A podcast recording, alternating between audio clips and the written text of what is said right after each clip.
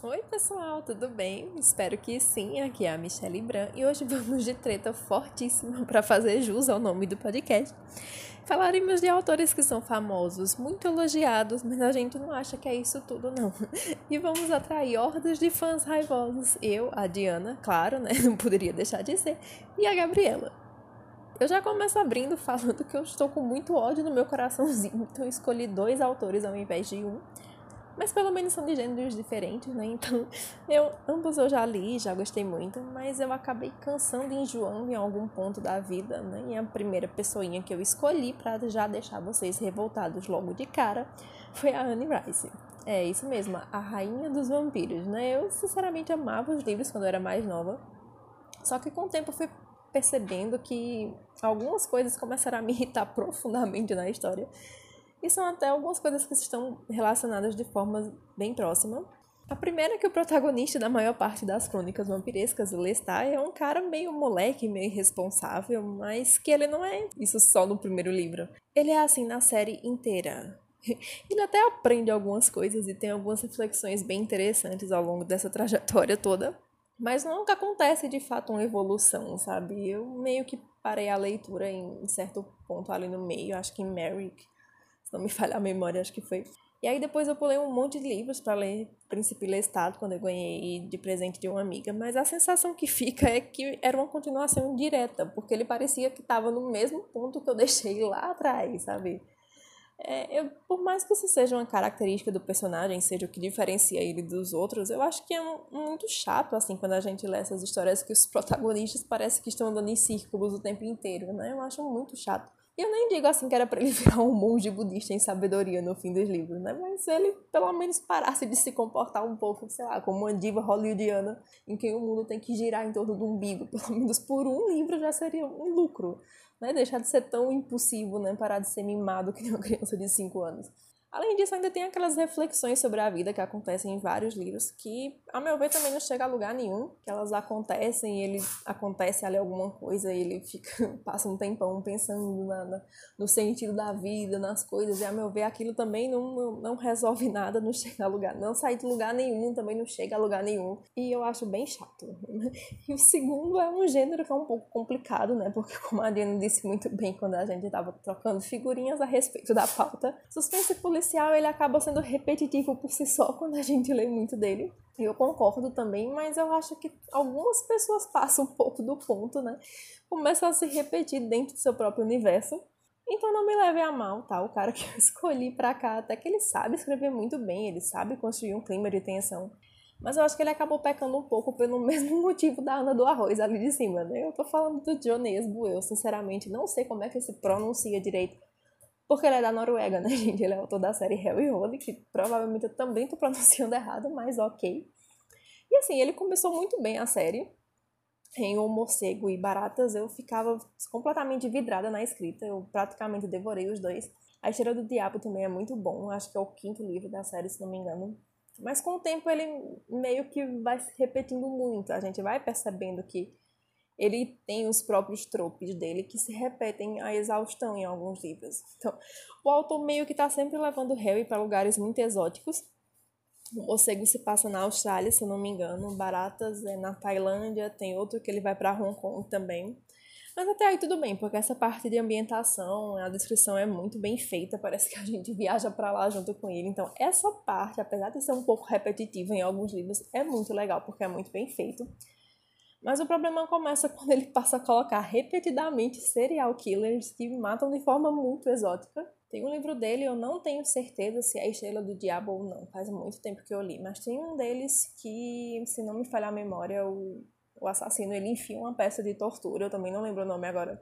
Ele enfiava essa peça de tortura na boca das vítimas e ia meio que abrindo, abrindo, abrindo até que aquilo matasse a vítima. E em Boneco de Neve, a vítima, da vez, ela era colocada sobre um boneco de neve dentro de casa e aí ela tinha o pescoço amarrado com uma corda, né? E conforme o boneco derretendo, ele ia caindo, ia sendo enforcado, assim, bem devagarzinho.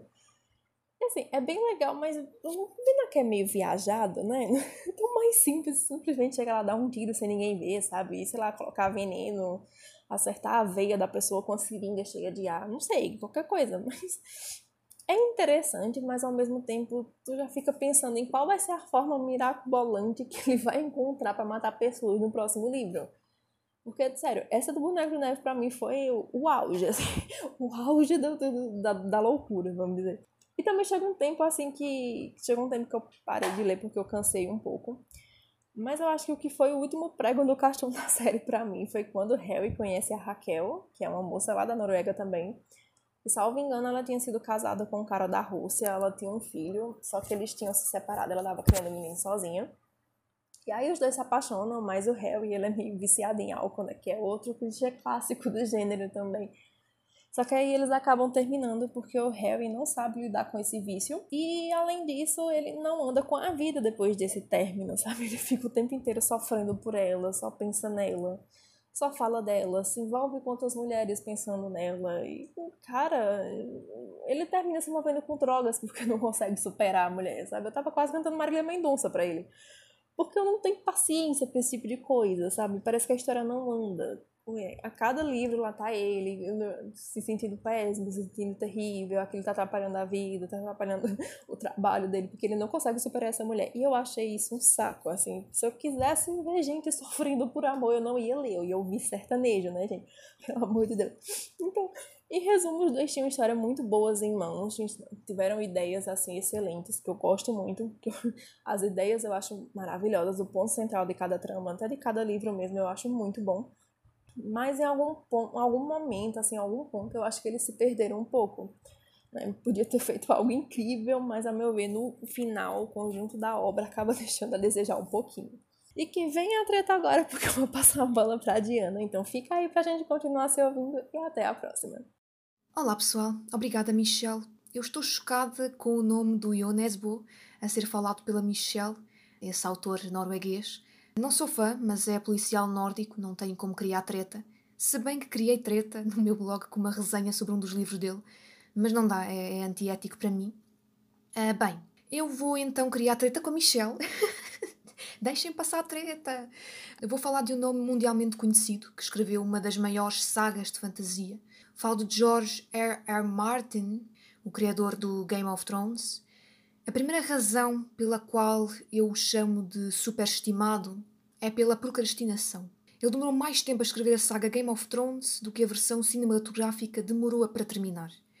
Houve uma época em que os criadores da série, David Benioff e D.B. Weiss, tiveram que redigir as próprias tramas porque não tinham nenhum material original para trabalhar. Ou seja, a procrastinação do Martin é algo absolutamente surreal. Nem sequer é um bom exemplo para um novo autor uh, no mercado, se bem que ninguém deve ser exemplo de alguém, mas já deixa uma razão para ele ser superestimado. Segunda razão. A primeira atriz escolhida para ser uh, Daenerys uh, não se arrependeu de ter desistido da série.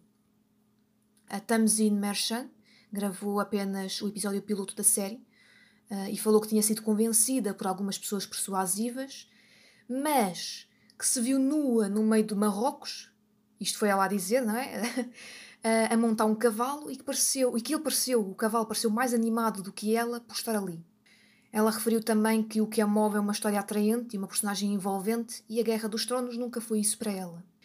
A personagem acabou, obviamente, por ficar para Emilia Clarke, e esta atriz uh, britânica acabou contente por uh, não ser esta personagem.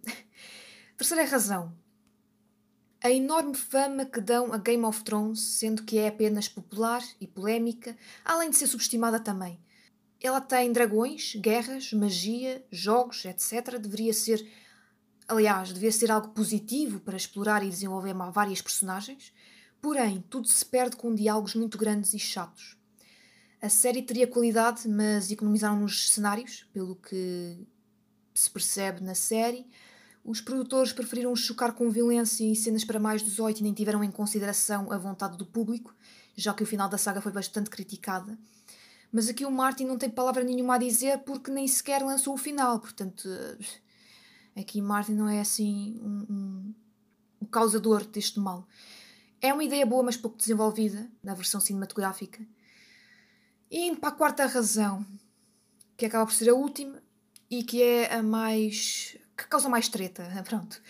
Ler Martin significa ler clássicos. isto é uma afirmação, ok? Uh, e, e, sim, esta geração de jovens acha que lê um clássico ao ler Martin. Não estou a falar da Michelle, obviamente. não, não é da Michelle. Mas há povo, fã do Martin, que acha que está a ler um clássico enquanto o lê. A formação literária das novas gerações é enganada por nomes como Martin, um autor procrastinador que se deita nos dólares, ou nas libras? Não, nos dólares, ele é americano. Uh, eu queria causar uma, estreita, mas uh, acho, acho que acabo por, por falar porcaria. Uh, ok, mas aliás, posso até dizer que Game of Thrones pode ser algo semelhante ao O Senhor dos Anéis. Desculpem, mas a influência pode ser algo mais do que isto. algo mais do que, do que apenas influência. Isto vai dar uma bela treta. já está a dar, se é que já não está a dar. Um, a alta literatura não significa que seja uma grande literatura. Na verdade, apenas desafia os seus leitores a, a expandirem o seu universo de pensamento. E lá vou eu atacar leitores de alta fantasia, uh, mas tenho que falar disto e tenho que iniciar uma treta, mas uma treta que tenha uma base, uma estrutura, uma razão, não é soltar algo que não faz qualquer sentido. Pensem comigo.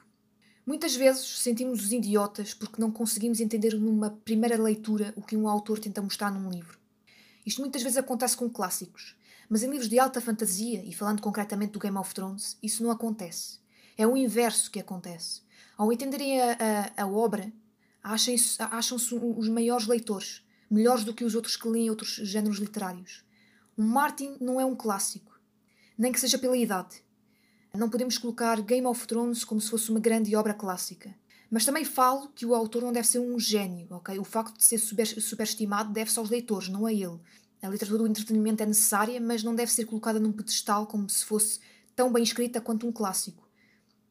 E, e isto é um mal da, da, geração. Esta nova geração, influenciada por J.K. Rowling, outra superestimada, cresceu a ler dragões e feiticeiros e a achar que lia clássicos. Os jovens não começaram a ler coleções infantil-juvenis, começaram a ler Harry Potter. Colocam estes autores na frente de génios e, e as restantes pessoas acharem que se trata de um surto coletivo. Depois, acham-se os maiores leitores do mundo, ao falarem que obras como Twilight, Fifty Shades of Grey ou 365 Dias, falando agora mais recentemente, são baixa literatura, quando na verdade uh, nem sequer entendem que o Martin, que embelezam tanto, não é um Machado de Assis, um Saramago ou até arrisco dizer C.S. Lewis. Sim, C.S. Lewis. O homem que escreveu fantasia também e que pode ser a maior, o maior exemplo de que Martin não é um clássico. E bem, depois desta bela treta né, que eu deixei aqui, passo para a Gabriela para ela ser igualmente cancelada. Esperemos que não nos ataquem após este episódio, se bem que eu acho um bocadinho complicado. Mas enfim, eh, a Gabriela que vai continuar e que, e que deite cá para fora a treta. E da minha parte, desejo-vos uh, um bom fim de semana e até segunda, porque vai ter um chá de dezembro. E tchau. Gabriela, é a tua vez. Olá, pessoal. Bom, antes de tudo, eu vou dizer que eu tô chocadíssima aqui com a Diana, porque ela falou várias coisas que até eu concordo, mas eu não esperava ouvir. Eu... Fica aqui o aviso para eu não ouvir a parte dela antes de gravar a minha, porque eu tô completamente em choque agora. Eu não vou falar de um autor mundialmente conhecido, e eu também não quis trazer um autor que eu acho superestimado nesses moldes. Eu vou ir um pouco com isso que a Diana falou. Eu escolhi o queridíssimo Caio Fernando Abreu.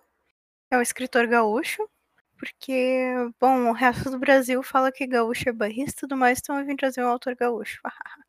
eu não tenho nada contra o autor, eu não, não tenho exatamente nada de nada contra ele. Acho que ele devia ter sido uma pessoa maravilhosa, porque ele passou por cada coisa, ele foi exilado da ditadura, ele teve HIV nos anos 90, ele morreu muito jovem, e passando por todos esses sufocos. Só que alguns anos atrás teve um surto de frases de Caio Fernando Abreu no Facebook, nas redes sociais em geral, onde os jovens que queriam pagar de intelectuais, e é bem esse tipo que a Diana descreveu, do que vai reclamar do que as outras pessoas leem. O, o jovem Ed, de 10 anos atrás, costumava colocar frases do Caio Fernando Abreu nas suas redes sociais para se fazer de autofilósofo. Eu não, não sei nem qual é palavra para usar. Mas é nesses moldes, assim, de querer mostrar que, nossa, eu carrego uma carga muito grande e não sei o quê. E por mais que as frases fossem bonitinhas, elas eram só frases de efeito. Era, sim, naquele contexto, no, na tentativa de ser Ed, aquilo saturou de uma forma que eu nunca consegui ler um, uma obra dele. Que eu começava a pensar nas pessoas que postavam aquelas frases de impacto que não eram tão impactantes assim. É, talvez essa seja a maior reclamação. Elas eram frases apenas bem construídas que qualquer pessoa podia ter pensado sobre. Não era algo assim extremamente difícil de se entender ou difícil de reproduzir, difícil de fazer também. Mas quem postava isso se achava ali o, o acadêmico da rede social, sabe? E por essa razão eu me tapei de nojo. Podia dizer também que a Clarice Lispector me dá um, uma ânsia nesse sentido. Eu já li, obviamente, obras dela. Mas aqui, sempre que alguém quer falar que ah, fulano escreve bem, o pessoal diz assim, ah, Lispector fulano. Sabe, é, é meio chato, é, é um meme meio sem graça, assim. Não, eu imagino que os portugueses, pelo menos, devem dizer: olha, lá vem o, o novo Camões. Mas aqui virou uma piadinha saturada.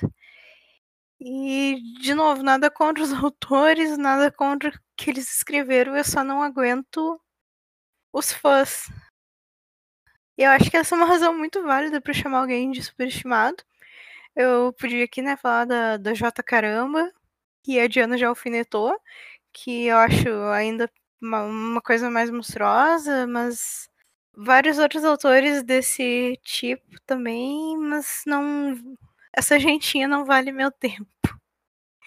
Então é isso, pessoal, que eu vou pedir para vocês pegarem leve no cancelamento por conta da Diana mesmo, porque se bem que a Michelle meio que sentou no pudim falando do Lestat, eu conheço várias pessoas que não vão gostar disso, né? Mas quem não se inscreveu ainda no canal, se inscreva, por favor, para nos ajudar. Siga nossas redes sociais, que a gente sempre deixa os links aqui embaixo. E até o próximo episódio. Beijo para vocês.